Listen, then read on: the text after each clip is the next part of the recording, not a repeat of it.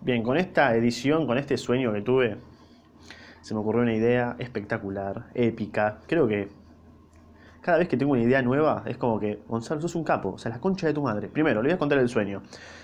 Todo fue de la siguiente manera. Estaba soñando que estaba con mi bici, esto ya es un indicio, estaba con mi bici, eh, la dejo en la vereda, normal, entro un banco, no sé por qué entro un banco, porque en realidad no toco un banco hace...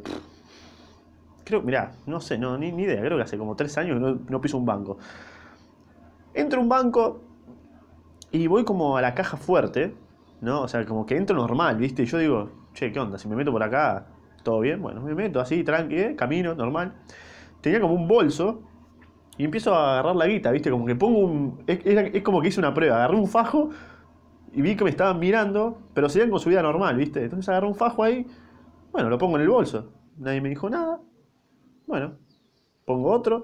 Hasta algún momento agarré todo el brazo, pum, metí todo el bolso y me fui con el bolso lleno de guita. Y dije, a ver si, me, si no me ven. Parece que no, miraba así, re perseguido. Bueno, agarré el bolso así, nadie me decía nada, pero me estaban viendo, ¿viste? Como me están normal. Como si hubiese ido a comprar. Bueno, me voy con el bolso tranqui, nadie me dijo nada. Llego a mi casa, con, es más, con el bolso como el canasto de la bici. Me voy a mi casa tranqui con la bici. Llego a casa, agarro el bolso, mi familia, tomen, le dije, pa.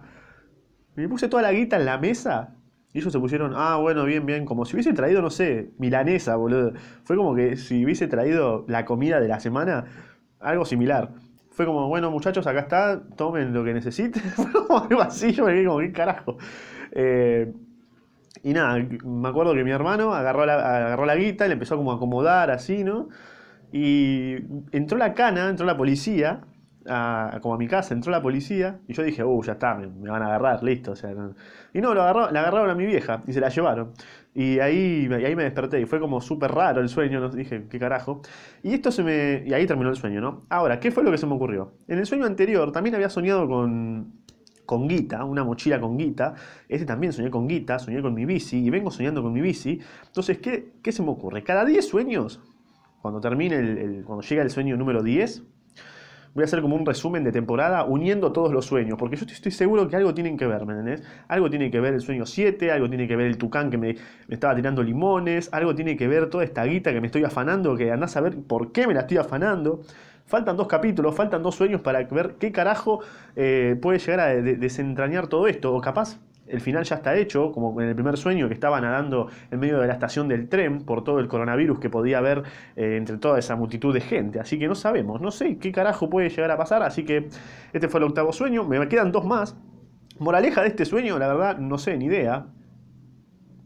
Porque afanar no es una moraleja. no sé, andar a robar guita, esa es la moraleja, no tengo idea. Fue bizarro, ¿qué crees que te diga?